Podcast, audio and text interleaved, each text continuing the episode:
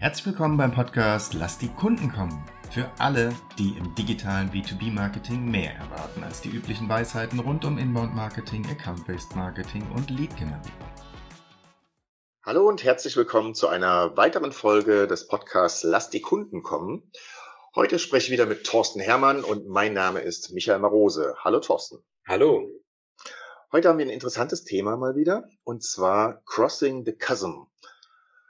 Ich muss ehrlicherweise sagen, ich habe davon keine Ahnung, konnte es mir nicht vorstellen, was das überhaupt bedeutet, aber ich würde es gerne wissen wollen. Von daher, Thorsten, kläre mich Unwissenden einmal auf. Was bedeutet das? Was kann ich mir darunter vorstellen? Okay. Also, Crossing the Chasm geht zurück auf ein Buch. Das ist schon ein bisschen älter und ist so eins der Standardwerke im Technologie-Marketing-Bereich. Der Autor heißt Geoffrey Moore. Das Buch heißt, wie du gerade schon gesagt hast, Crossing the Chasm ist eigentlich eine Weiterentwicklung von einem anderen Buch, einem anderen Ansatz. Äh, Roger Everett heißt der Mann und der hat diesen Technology Adoption Lifecycle definiert. Das bedeutet, ähm, die Fragestellung hinter diesem Lebenszyklus ist, wie sich ein Produkt, eine Innovation in einem Markt verbreitet. Und dazu hat dieser Everett, ich habe jetzt Everett Rogers, nicht Rogers Everett, also wie auch immer, der hat fünf Phasen definiert. Und äh, diese fünf Phasen sind also der, die Innovator, die Early Adopter, die Early Majority, die Late Majority und die Laggards. Laggards heißt so viel wie Nachzügler. Der Rest dürfte ja klar sein, also Innovatoren, Early Adopter, Leute, die halt früh einsteigen und dann frühe und späte Mehrheit. Die sich für ein Produkt interessieren oder das kaufen? Das tatsächlich ist, kaufen. Die es kaufen, okay. Genau, oder lizenzieren oder beauftragen jetzt immer da das Marktmodell sein mag. Das heißt, ich muss am Anfang erstmal ein paar Innovatoren gewinnen, dann gewinne ich ein paar Early Adopter und dann wird der Markt schon mal ein bisschen größer und dann kommt also diese Early Majority. Das heißt, man muss sich das so wie so eine Glockenkurve, so eine leicht gestreckte Glockenkurve vorstellen, die in die fünf Phasen eingezeichnet sind. Und klar, in der Mitte ist dann die Majority, also es ist eine relativ gleich verteilte Kurve, würde man sagen. Und dieser Geoffrey A. Moore, der also damals Marketingberater war in so Silicon Valley Firmen, der hat dann definiert, es gibt da einen Chasm. Und dieser Chasm, ich kenne also verschiedene Darstellungen, der ist letztendlich entweder in der Phase der Early Adopter oder nach der Phase der Early Adopter. Und er sagt sozusagen, man muss diesen Chasm, diese, also auf Deutsch heißt das so viel wie, wie Kluft oder Spalte, die muss man überwinden um den Massenmarkt zu erreichen, sich erschließen zu können.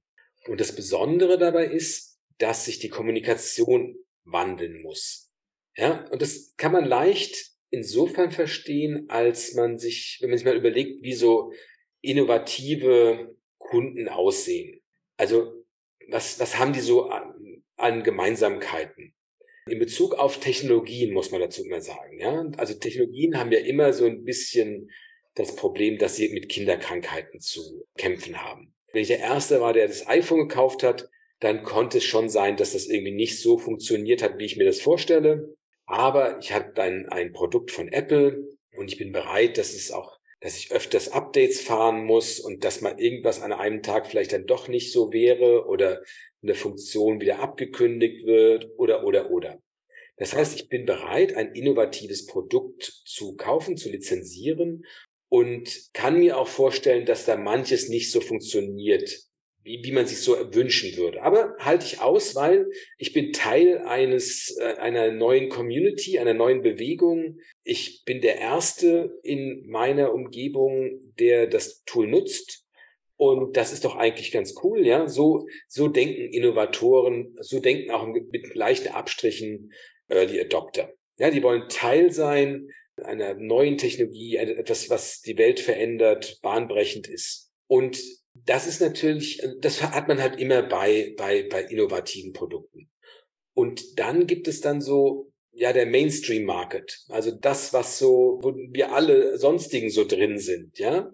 Wo es darum geht, dass ein Produkt auch wirklich funktioniert und diese Kinderkrankheiten ausgemerzt sind. Dass der Service funktioniert und dass es Referenzen gibt, dass man also darauf zurückgreifen kann, dass es andere Unternehmen schon gemacht haben und dass es Dienstleister gibt, die einem das Tool einführen und man nicht irgendwie da selbst nachts um zwölf noch sitzt und das irgendwie versucht hinzuprickeln oder noch was dazu zu programmieren und sowas.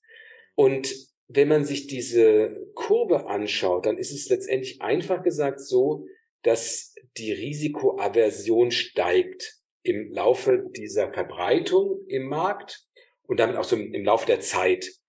Die ersten, die sind risikofreudig, diese Innovatoren, Early Adopter, die halten es aus. Und äh, die späteren, ja, die wollen ein Produkt kaufen, was funktioniert, was man einschaltet und alles ist gut. Und die wollen nicht diese Kinderkrankheiten, da wollen die nicht begegnen. Also gibt es quasi ein Kundenverhalten vor the chasm und ein Kundenverhalten nach the chasm. Der Kunde verhält sich anders. Genau, also es ist natürlich ein bisschen schablonenhaft, aber vom Grundprinzip her ist es genau so, also, also schablonenhaft im Sinne von ähm, Schwarz-Weiß, AB, ja. Ähm, es gibt natürlich dann Übergänge und der Markt verbreitet sich immer mehr. Ja, klar. Und ähm, aber was auch so ist, es gibt natürlich Unternehmen, die neigen dazu, Innovatoren gerne zu sein, äh, früh dabei zu sein, aber es ist jetzt nicht bei allen Produkten so. Vielleicht kennst du es auch von dir persönlich. Bei manchen Sachen will man so bei Technologien der Erste sein und bei anderen ist man der Letzte, der auf Musikstreaming setzt oder sowas. Und bis dahin hat man auch CDs gehabt, obwohl man schon vor drei, vier, fünf Jahren hätte umsteigen können. Hm. Ja? ja, okay. So ist es. Oder die ganzen Fernsehinnovationen, die es gibt. Es gibt dann Leute, die laufen halt in den Laden und kaufen sich den, die neueste Fernsehgeneration für 8000 Euro. Und die anderen, die sagen, es ist immer gut und ich warte mal, bis der Preis unter 1000 fällt. Aus der Sicht eines Marketers, wie komme ich denn an so eine Information? sagt mir das das Unternehmen, für das ich arbeiten soll, also die mich dann quasi als, als Agentur buchen, oder sage ich das dem Unternehmen? Hier, ich bin eine Agentur, ich habe mich darauf spezialisiert, oder ich habe herausgefunden, ihr befindet euch vor beziehungsweise hinter der Schlucht. Schlucht ist auch eine gute Übersetzung, genau. Also wir gehen daran eigentlich so, wir hatten andere Folgen schon, die so in Richtung Interviews auswerten, Sales Enablement, Buyer Enablement und so weiter gehen. Das heißt, wir befragen die Kunden, unser Kunden, um herauszufinden, wie ticken die, wie entscheiden die. Und dann merkte man natürlich bei der Auswertung, oh, der ist ja, die, die sind ja alle relativ risikofreudig oder die sind halt relativ risikoavers. Ja, das heißt, dann kann man letztendlich sehen, wo das Unternehmen mit seinem Angebot, also eigentlich wo das Produkt, nicht das Unternehmen, wo das Produkt gerade steht. Argumentieren die Kunden, mit denen wir reden, eher risikofreudig oder eher risikoavers? Ja, sind die bereit, eine gewisse Last auf sich zu nehmen, ja, und zu sagen, es funktioniert noch nicht ganz und naja, was soll das? Ja, ist nicht so schlimm, aber das ist eigentlich eine coole Idee und wir wollen da auch einer der ersten sein und wir finden es unterstützenswert als Kunde auch. Oder sind die eher so, dass sie sagen, ja, also was uns wichtig war, ist, dass es ganz viele Referenzen gibt und dass es sofort funktioniert und es Dienstleister gibt, die das einführen können, plus, plus, plus, plus, plus, plus, plus, damit das Ganze bei ihnen sofort funktioniert. Und dann, wie gesagt, allen Grautönen dazwischen. Das heißt, man erkennt aufgrund der Auswertung, an welcher Stelle, also zu welcher Phase diese Kunden in diesem Technology Adoption Lifecycle denn wohl gehören. Klingt so ein bisschen wie äh, dieses, dieses, wie heißt das, Crowdfunding. Ja, also, dass die ein gewisses Risiko eingehen. Ja, es funktioniert noch nicht. Das, das erinnert mich total an einen Freund von mir, der hat sich so, so, so einen EMS-Anzug gekauft. Und er ist auch einer der ersten davon gewesen und das Ding hat nie funktioniert. Der war irgendwann so gefrustet, bis es dann immer weiter nach hinten geschoben worden ist und nach anderthalb Jahren, nachdem es eigentlich funktionieren sollte, kam dann endlich das High-End-Gerät und heute ist er happy. Ja, genau so ist es. Ja, also solche Kunden sind dazu bereit, wie gesagt, das darauf zu warten, auch Geld zu bezahlen, bevor sie das Produkt bekommen. Das ist also das genau. von Crowdfunding. Dafür bekommst du dann billiger oder irgendwelche anderen Zusatzfunktionen oder was auch immer genau. Aber ähm, jemand, der bei Crowdfunding mitmacht, der ist tendenziell so Early Adopter Innovator, also wahrscheinlich wirklich sogar Innovator, weil da gibt es irgendeine Firma, die erzählt einem in Anführungszeichen Blaue vom Himmel, was es irgendwann geben sollte und wie geil das ist, aber es gibt noch nichts oder so halbe Konzepte und so weiter. Da muss man sagen, warum, wer macht das denn, ja? Aber weil man dieses, weil man die Vision so gut findet, weil man glaubt, dass wenn es dann da ist, ist es toll und man will auch, dass es da ist irgendwann, also dass die Firma auch wirklich gibt. Und für die Entwicklung, für die erste Produktionsreihe brauchen die halt eine Million oder hunderttausend oder was auch immer. Das sind genau diese Typen. Und natürlich ist es, wie gesagt, das ist so, dass dein Freund zum Beispiel vielleicht bei anderen Produktkategorien niemals hingegangen wäre und hätte den äh, paar hundert Euro oder sowas überwiesen. Niemals, ja. Aber das war ihm so wichtig, dass er es gemacht hat. Und also man ist nicht immer Innovator, will ich damit sagen. Aber man ist manchmal vielleicht Innovator. Und gerade wenn man so ein persönliches Hobby hat oder ein persönliches Interesse oder wenn man jetzt wieder B2B für sein Unternehmen einen sehr großen Vorteil daraus ziehen will, den darin sieht, dann kann es schon sein, dass man ähm, dann sagt, okay, dann gehen wir den, den ganzen Weg mit, es wird ein bisschen buckelig und so weiter, aber ist okay. Wenn ich jetzt, wenn ich jetzt darauf schaue, die Interviews, die wir führen, narrative Interviews, die führen ja dazu, dass wir ganz genau wissen, wie ist der Entscheidungsprozess des Kunden. Jetzt als zusätzliches Goodie habe ich gelernt, man, erfind, äh, man findet noch raus, an welcher Stelle der Kunde sich befindet. Also ist er quasi am Anfang, in der Mitte, hat er die Lücke quasi übersprungen. Und ich nehme an, ich gehe davon richtig aus, die Argumentation wird auch dementsprechend dann sein. Oder gibt es da auch noch eine Veränderung, wenn es jetzt um den äh, Content geht? Nee, genau. Also die, die, diese Kunden, die Innovatoren argumentieren anders, als wenn wir Leute interviewen würden, die in so einer Early Majority sind. Diese Interviews hören sich ganz anders an. Also die Argumentationen hören sich ganz anders an. Wie gesagt, die sind sicherheitsorientierter. Und dann kann man natürlich auch eine Prognose wagen, um zu sagen, okay, ihr seid da und da, nächste Phase ist Early Majority. Das heißt, ihr müsst eure Hausaufgaben machen. Äh, das Produkt muss wirklich äh, vollständig funktionieren, der Support muss vollständig funktionieren, Ihr braucht ähm, Systemintegratoren, was es alles so geben kann, ja, weil ansonsten werdet ihr nicht weiterkommen. Ja, also ihr könnt, man, man kann ja quasi kein Produkt machen, mit dem man nur innova, äh, innovative, also Innovators oder Early Adopters glücklich macht. Also kann man machen, aber damit kommt man niemals an den Massenmarkt dran, wo natürlich deutlich mehr Geld ist. Ja, und wo auch dann im gewissen Sinne der Verkauf leichter wird weil die dann einfach sagen, wir wollen das, was alle schon haben, wollen wir jetzt auch haben, wo man nicht mehr dann irgendwie noch äh, extra noch was dazu programmieren muss, noch irgendeine Anpassung, der Geschäftsführer noch mal hinfahren muss und was weiß ich, was alles für, für, für Handstände man da machen könnte. Das heißt, man lernt ja auch seine Prozesse, seine Angebote und für uns halt die Kommunikation in Marketing und Vertrieb, damit man in diesem Massenmarkt reibungslos verkaufen kann.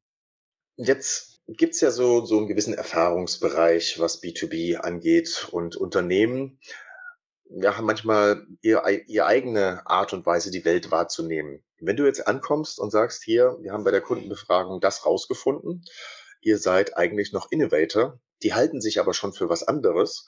Wie, wie argumentierst du das? Wie, ich sage jetzt mal, beweist du denen das hier? Ihr seid noch keine Early Major Majority, ihr seid noch nicht so weit. Was, wie argumentierst du das? Also ich würde argumentieren über das Argumentationsverhalten ihrer Kunden.